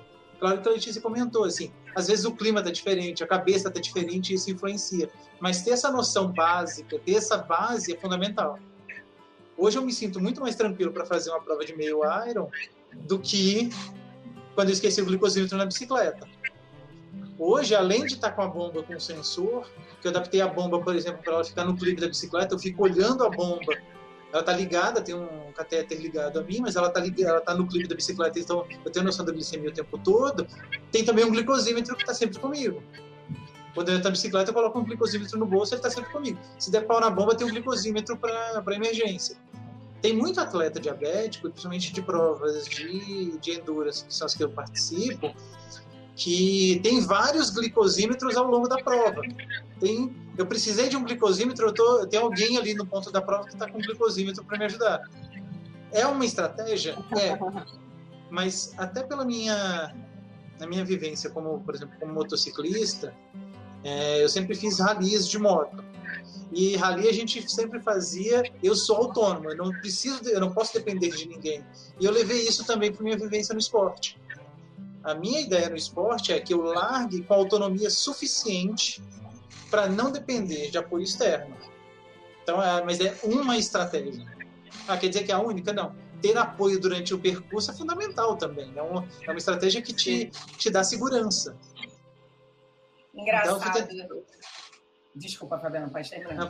A minha estratégia sempre foi tentar equilibrar isso para evitar. Assim, agora, tem hora que vai dar errado. O que a gente tem que ter, como a Letícia comentou, a gente tem que ter jogo de cintura para saber qual é a alternativa. Eu já parei prova também porque eu falei assim, daqui não chega. O risco é maior do que do que eu posso suportar agora. Então eu parei uma prova. Engraçado uma... isso que o... Ai, desculpa, não. Pode falar. Pode não, falar, é engraçado desculpa. isso que você está falando, Fabiana, de monitorar, né? É, eu, na minha especialidade, eu tenho que monitorar muito né, o paciente, tudo é monitor, né, na anestesia. E aí é óbvio que não se compara, eu não sei a sensação de vocês nessas situações, não tem como. Porém, me, me, me vem a lembrança quando eu tô com um paciente E eu preciso urgentemente da, da, do, do glicosímetro para saber o que está acontecendo e eu peço e o negócio não vem, e não vem, não vem. E aí o que, que acontece? É, é onde entra isso que você falou, a experiência do, do, do que a gente passa, né? Eu não, eu, eu entro para fazer uma anestesia, paciente já sendo diabético, eu não fico esperando para pedir para a enfermagem, eu já tô com o monitor do meu lado. Eu, eu já venho, quando eu não. Eu pensei até já em, em algumas vezes em comprar para levar comigo para não passar por essa sensação de desespero, porque eu fico imaginando, eu tô com um paciente ali precisando saber, imagino vocês no meio de uma prova um esforço, né? E eu queria perguntar uma coisa, já que eu tô diante de é, pessoas com diabetes experientes, porque cada um já falou bastante assim da sua experiência. O que, que vocês podem estar tá falando para quem está assistindo ou quem vai assistir é, em relação a, a dicas, a, a, insights que vocês podem é, é, dar para manter essa energia, para estar. Tá, é, a gente sabe né, que na saúde, no, no esporte, ah, dormir bem, tem aquela aquele, aquela receita de bolo, porém, eu acredito que dentro do panorama do diabetes é um pouco diferente. Sim, e aí vocês podem ter, podem dar alguma, alguma dica, né? Alguma dica de, de experiência, de vivência de vocês? Eu acho que assim, vou tentar ser, ser breve, mas eu acho que a palavra que mais fez a diferença para mim chama-se acolhimento. É, o diabetes ele é uma condição que exige, exige bastante da gente. A gente tem dias, dias bons, dias médios, dias ruins, e junto disso a gente toca uma vida em paralelo, né? Então, assim, nós temos as nossas profissões, a nossa vida pessoal, a nossa vida profissional, esportiva, e eu, às vezes, até brinquei com a Michelle, né? Que é, tem dias que parece um bebê de dois meses que demanda muito. Então, assim, eu acho que a questão da palavra acolhimento é acolha os dias bons, acolha os dias médios e acolha também os dias ruins, porque eles fazem parte. É, pode passar, assim, eu não quero passar a ideia de, de um mundo perfeito, né, do diabetes, porque isso por muito tempo fez com que eu me sentisse muito sozinha, né? Aquela coisa, nossa, só eu que erro, né? Todo mundo acerta, todo mundo é sempre certo com todo mundo, né? Nossa, só eu que às vezes não funciona em alguns momentos. Então, assim, acolhimento, eu acho que deixa as coisas mais leves e deixa a forma como a gente conduz uh, algo que vai estar sempre com a gente de uma forma melhor. Obrigada. É, eu acrescentaria, do ponto de vista é, prático, é, primeiro citando é, meu, meu treinador e uma pessoa extremamente querida para toda a comunidade é, do diabetes, que, que é o Emerson Pizan, inclusive foi eleito o primeiro atleta da Sociedade Brasileira de Diabetes, um prêmio é, que foi implementado é, na, na, última gestão e o, e o Emerson Bizan teve a honra de, merecidamente teve a honra de ser o primeiro a receber essa, esse reconhecimento, é, saia com carboidrato para dar volta ao mundo. Então, não importa se você vai fazer 5 quilômetros, 42 ou uma ultramaratona, é, sempre calcule um excedente porque a pior situação que pode acontecer para uma pessoa que tem diabetes, principalmente uma pessoa que faz uso de insulina, é uma hipoglicemia, é, em um curto período de tempo. Uma hiperglicemia, ela pode ser, ela pode ser gerenciada. É muito improvável que você venha a ter uma cetoacidose é, num, num curto período de tempo. Então, é, é, fundamental que você saia com, com carboidrato, é, é, fundamental que você faça esse monitoramento que o Fabiano e a Letícia falaram. Não façam que nem eu fiz na minha primeira maratona, que foi é, completamente irresponsável. É, e acho que os últimos dois pontos é saia com uma identificação, então seja uma pulseira, seja um, um, um, cartãozinho, seja o que for, mas é fundamental que, no caso de uma emergência extrema, um socorrista consiga identificar é, que você tem diabetes, isso é muito importante. É, e além disso, é muito importante, acho que para qualquer pessoa que, enfim, vai, vai se expor né, numa atividade é, física, principalmente na rua ou num, num, lugar mais isolado, mas eu acho que é muito importante é, você comunicar é, para onde você você está indo, com quem você está indo. É, o Beto falou né, da questão de hoje não ter nenhuma, nenhum esporte que, é, que, que, enfim, que uma pessoa com diabetes não, não pode praticar e falou é, dos esportes é, mais radicais. Eu acho que esses esportes, especialmente enfim, quando envolve é, situações fora do, do nosso habitat, que na, na, maioria é a cidade, né? Então, sei lá, você vai fazer um mergulho, você vai fazer uma trilha. É, eu acho que, de uma forma geral, é, não é recomendado ir sozinho é, nessas circunstâncias. E você tendo diabetes, eu acho que é, é mais menos recomendado ainda. Então, assim, é, de uma forma para simplificar. Carboidrato para dar volta ao mundo, monitoramento constante, seja é, por sensor de glicemia, seja por glicemia capilar, a famosa ponta de dedo, sair com identificação e comunicar é, para onde você está indo, é, para que as pessoas consigam é, agir de forma reativa caso alguma coisa, algum imprevisto aconteça. Obrigada. Que... E você, Roberto? Deixa o Roberto falar. Deixa, deixa o Roberto falar que ele está quietinho muito tempo. Não, imagina. Não, eu acho que tudo, todas as principais lições estão aí. É, a Letícia falou algo que eu acho muito importante. A gente está aqui estimulando as pessoas a vencerem todos os seus limites, não se imporem barreiras, mas nós não estamos estimulando para que as pessoas sejam inconsequentes, não é isso. É, eu vejo o outro Sim. lado da moeda, o do médico, como diabetólogo, eu vejo os problemas sérios que tanto uma hipoglicemia durante uma prova, quanto a doença maltratada pode trazer. Né? Então, não é para ser inconsequente. Essas regrinhas todas são muito, muito úteis é, e o que mais que estão separado? Um das restrições, se tem alguma restrição, era essa? Não. Pacientes não. que têm complicações, não? Ah, tá. Sim. Isso é legal falar também. É, as pessoas que já têm alguma complicação do diabetes, né? Elas precisam se impor, infelizmente, em algumas situações aí sim, algum tipo de, de restrição para que essas complicações já existentes não piorem.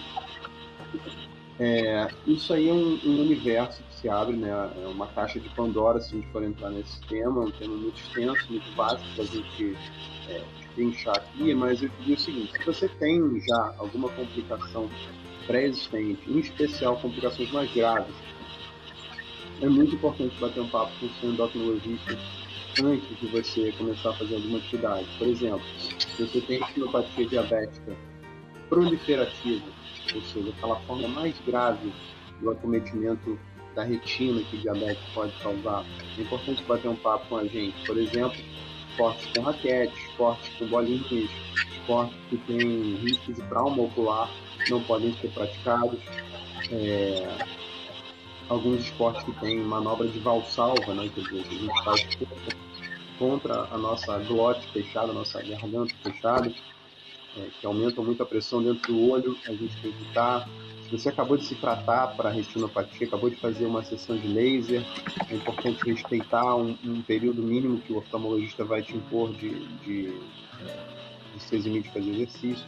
Pessoas que têm neuropatia diabética, principalmente a neuropatia autonômica, que é uma forma que às vezes gera cometimento do coração da pessoa, às vezes a pessoa pode ter o, temido, a gente morre de medo disso, do infarto silencioso. Né? Então, o endocrinologista está capacitado para detectar se você tem isso ou não. É, e as, as pessoas com nefropatia diabética. Ai, obrigado, tava uma barulheira aí, não sei de onde estava vindo esse barulho. Tá? Achei que era. Eu falei para a Michelle, acho que é meu computador, meu computador a ventoinha, quando resolve ligar, parece que vai decolar Rapaz. aqui.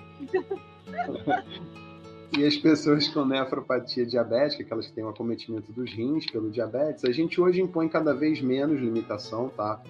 É um cenário de exceção que a gente quase sempre deixa tudo, mas tem sim algumas pessoas que têm nefropatia e que precisam de algumas limitações, tá? Então, só mais essa sugestão aí. Batam um papo com o seu endocrinologista se você tem alguma complicação antes de, de começar a fazer exercício e escolham, talvez, com um pouco mais de critério a modalidade.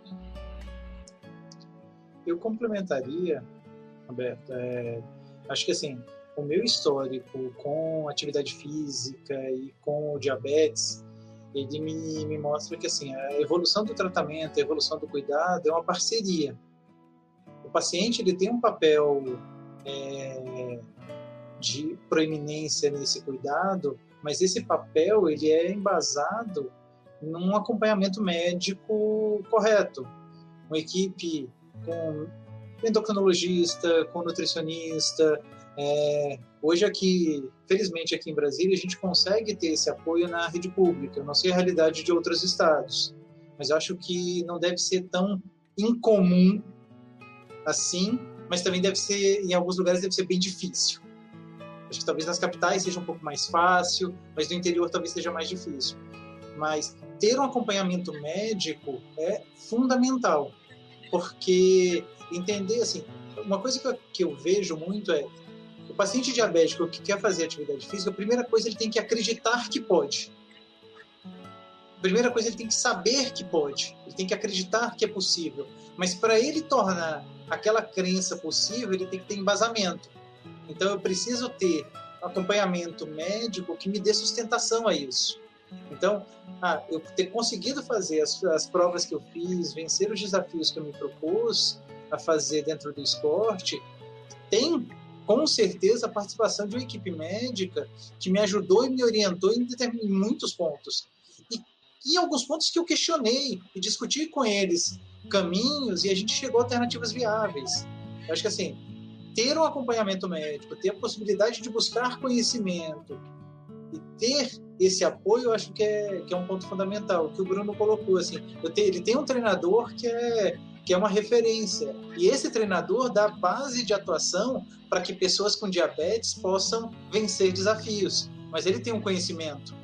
Então tem que aproveitar de pessoas que tenham esse conhecimento seja um treinador, no caso da gente no esporte, seja um médico, seja um nutricionista, tenho que buscar fontes de apoio e validar essas fontes, porque informação errada é o que mais tem nesse mundo, principalmente na internet. Então, validar a informação, mas buscar a informação de forma correta para poder seguir, acho que é o ponto crítico da, da nossa vivência como diabético para e aí eu falo como pessoa como diabetes ou como diabético que eu não tenho assim eu não tenho é, realmente eu não não, não vejo é, impacto. Concordo muito com a visão do, do, Bruno, eu acho que é isso mesmo, depende da individualidade, depende de cada um. É, mas eu acho que assim, a gente precisa entender que a gente tem necessidades que exigem maior cuidado. Então, acreditar que eu tenho possibilidade, mas que eu preciso de mais cuidado, fundamental. Interessante, ah, Fabiano, porque. Desculpa, só, só pegando o gancho aqui, porque é o que vocês acabaram de pontuar. É, é, o educador físico, a pessoa que está lá passando treino para você, se ele tiver algum conhecimento, já é grande coisa. Se ele tiver conhecimento, é o perfeito para vocês. Mas a grande maioria deles, eu acredito que né, não vai estudar, não vai ter por que ele ter esse conhecimento. E se a pessoa quer começar uma atividade, pode não acreditar nela mesma, porque não sabe, né? Se não tivesse conhecimento que vocês estão passando aqui pra gente. Eu acho que por isso que o movimento do Bruno aí também é, é super inspira as pessoas. É, é muito legal. É, é uma visão esclarecedora para mim, né? E, e acho que para todos que vierem é, ouvir depois nossa live aqui, ver que é possível, tem caminhos é, para chegar lá e ninguém precisa desistir ou ficar sentadinho no sofá porque é, não sabe o que vai acontecer se sair correndo, por exemplo, né? É interessante. Obrigada aí pela oportunidade de ter aprendido aí com, com vocês. E eu acho que a gente pode né, é, ir para o encerramento, já tem uma hora e meia de live. Quando o papo é bom, passa rápido. Mas vamos pensar aí com carinho numa parte 2 e trabalhar um pouquinho mais sobre o assunto. Passo para você a palavra, Michele. Vamos. Te agradeço, né? Eu vou, vamos encerrar minha parte aqui, te agradecendo a todos vocês. Obrigada por estarem aqui com a gente. E deixo a palavra com a Michelle com vocês agora. Bom, eu também gostaria de agradecer, né? É, me sinto em casa e o Fabiano que eu vim conhecendo aí né, nesses últimos nesses últimos preparativos, mas eu já admiro de antemão, eu admiro o Correndo pelo Diabetes, eu admiro o Bruno, eu admiro o, o Roberto Zaguria, que foi uma pessoa que é, me, me caiu na. A gente se conheceu por indicação do Dr. Paulo, as coisas, os elos, né, é, são impressionantes. Que a gente se conheceu por conta dele. Exato. Ele é o responsável. Exatamente. E a, a Lê, né, veio aí na, na leva. Tá, tá, assim, a gente tem conversado bastante. Então, assim, eu, eu tô muito mesmo. Eu, eu adoro as lives do Conexão, mas essa em especial. Primeiro, que é uma temática que eu adoro, sempre gostei desde a faculdade. Fiz estágios no, na, na, na, diabetes do, do, da, do Pedro Ernesto, né? Eu fiz o ERG, então, assim, é, era minha menina dos olhos, sempre foi. E uh, eu convivo né, com os meus pacientes. Meu marido é cirurgião vascular, então 80%, 90% dos meus pacientes são diabéticos, têm diabetes, então eu. Uh, é, uma, é, uma, é um assunto que eu adoro falar mesmo. Eu agradeço a presença de vocês, a disponibilidade de tempo, de estar tá trocando informação.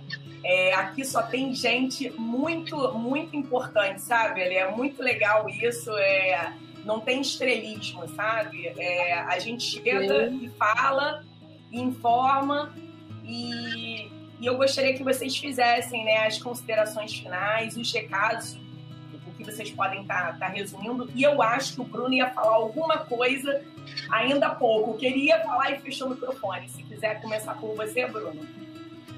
Eu, imagina, eu só ia complementar a Lê, né? Falar que, evidentemente, o educador físico ele é muito importante na, na prescrição da atividade física, é, mas o diabetes é um cuidado multidisciplinar, é, em que a, a, pessoa com diabetes é, é colocada no centro e as várias áreas de especialidade, seja endocrinologista, seja nutricionista, seja educador físico, eles constroem juntos e eles passam por esse processo. Então, acho que é muito importante, né, é, que o que as diferentes é, forças é, se unam em prol da saúde, em prol de uma vida ativa, uma vida feliz e uma vida com muitos anos com qualidade.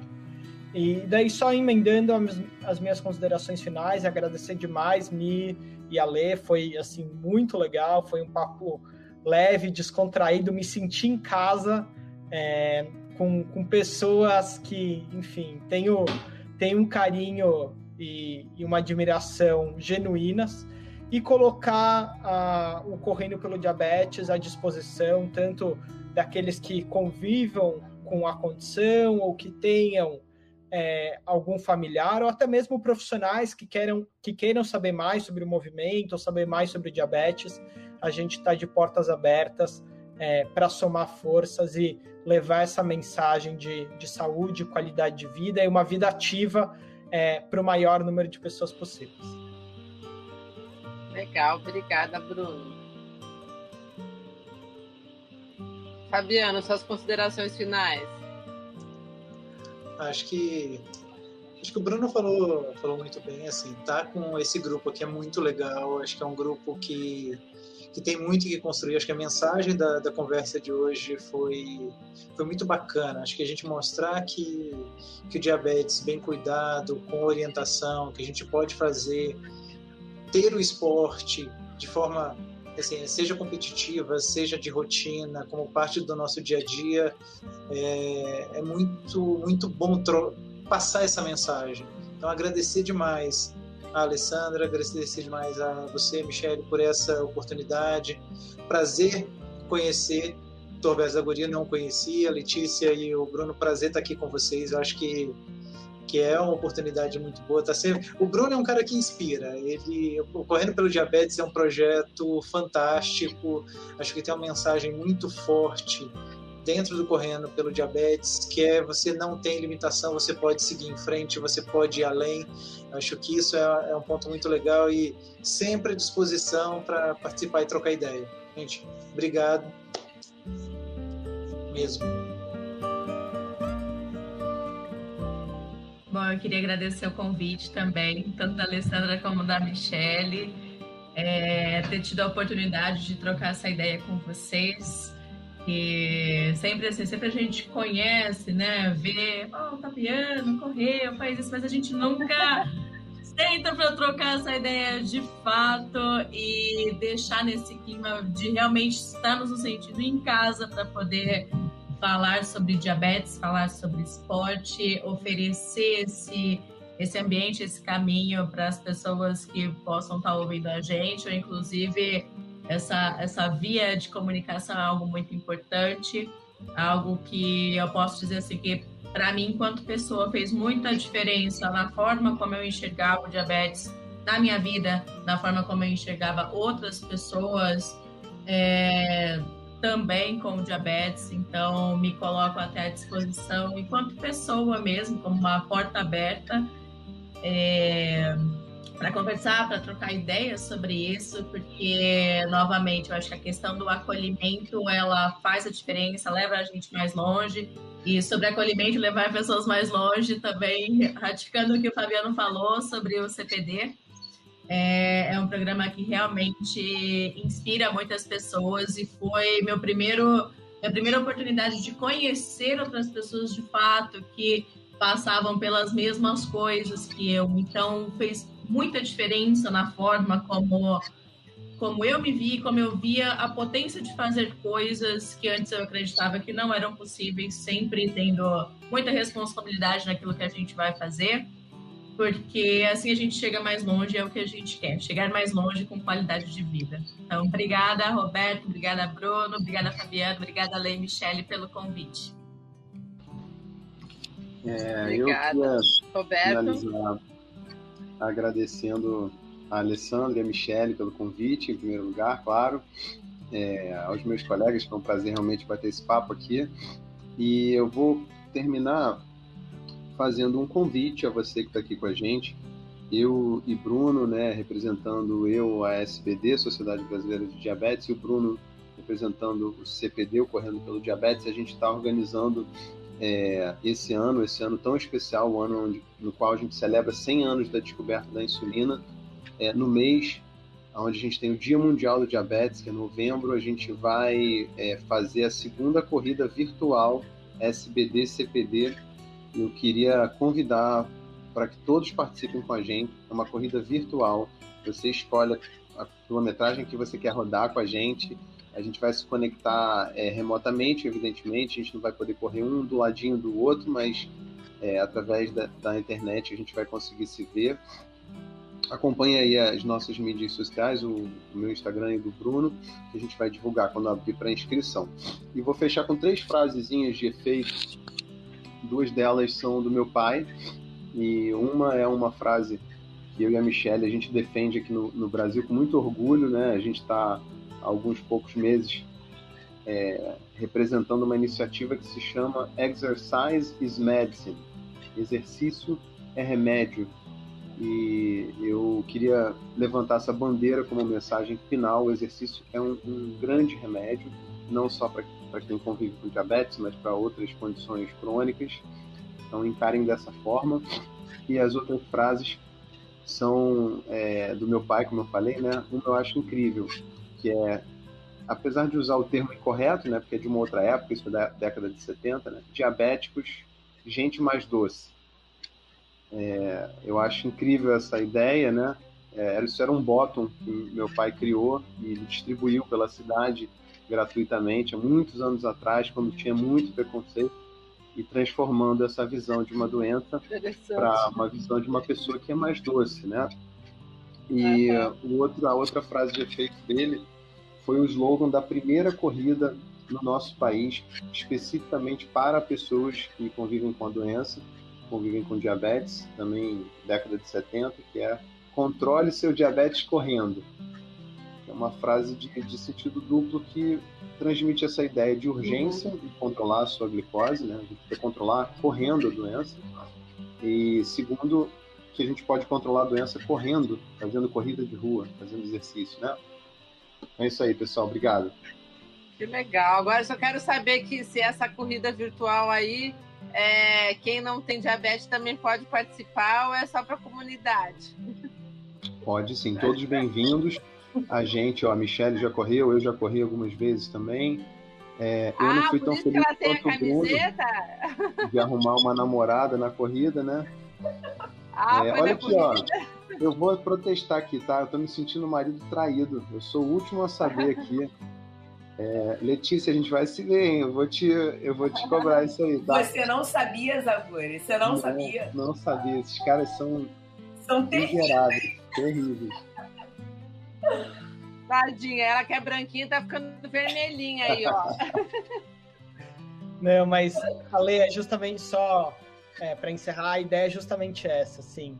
É, o diabetes é, um, é, uma condição que afeta é, quase 17 milhões de brasileiros. Então, é, a gente costuma brincar, é, por mais que não seja uma brincadeira, é se você não tem diabetes ou não conhece alguém que tenha, sinto lhe informar que você vai ser essa pessoa a desenvolver. É, então, assim, é uma condição que afeta todos nós, direta ou dire indiretamente. Então, assim, a ideia de comunidade é a comunidade é, brasileira, a população brasileira, então todos são extremamente bem-vindos e a gente, inclusive, é, deseja e reforça que a gente possa chegar e furar bolhas e quebrar barreiras para o maior número de pessoas possíveis. Para quebrar a barreira de ficar falando comunidade, já vou botar outro X na minha cara aqui. É, aprendi muito com vocês. e me marquem também no Segue a Ler quando vocês divulgarem, para eu ajudar a divulgar. E a gente pode pensar também para mais na frente lá. Eu não, não sei quando que, quando que vai ser a corrida. Novembro em novembro. Ah, novembro. É, me marquem, mas lá para frente a gente pode fazer uma live também no Instagram para poder divulgar. Eu faço live com vários assuntos ligados ao esporte. Então, e, e sobre vários esportes, quando o doutor Roberto falou de fisiculturismo, eu falei também com o presidente do Paraná de fisiculturismo, então é, é interessante. E trazer o assunto diabetes para dentro do, do, do, Movimento Esporte Conecta, especificamente, não só aqui, né, junto com médicos atletas, que acaba ficando mais, mais comum nas postagens da, da, da Michelle, é, vai ser interessante também para o público que, que me segue especificamente lá. Então vamos marcar, vamos marcar sim mais para frente, acertar a agenda aí e estão convidados. Combinado, muito obrigado. Combinado. Então, boa noite para vocês. Essa live vai ter o recorde, mas é igual a gente comentou aqui. Parece que a gente está na sala de casa conversando, né, Michelle? Verdade, verdade. Vou puxar a orelha da minha é. tia, vou gravar aqui e mandar para ela, porque igual você falou, quem Muito não bom, tem gente. pode vir a ter. E, e, meus primos só falam para minha tia: para de comer doce, você não pode comer isso, não pode comer aquilo, porque ela é pré-diabética, ela fala. Tchau, tchau, pessoal. Vou encerrar aqui então. Boa Boa noite, obrigada. Valeu, gente. Boa, Boa noite. noite gente. Obrigada.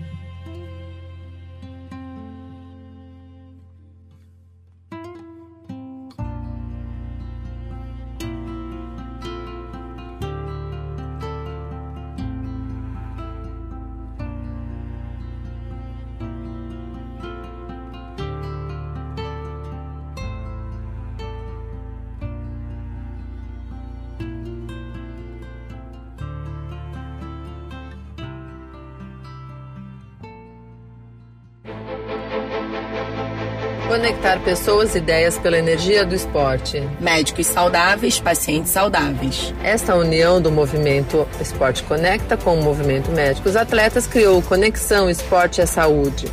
Atletas e especialistas da área médica em um bate-papo descontraído, cheio de inspiração e endorfina para fazer todos se movimentarem.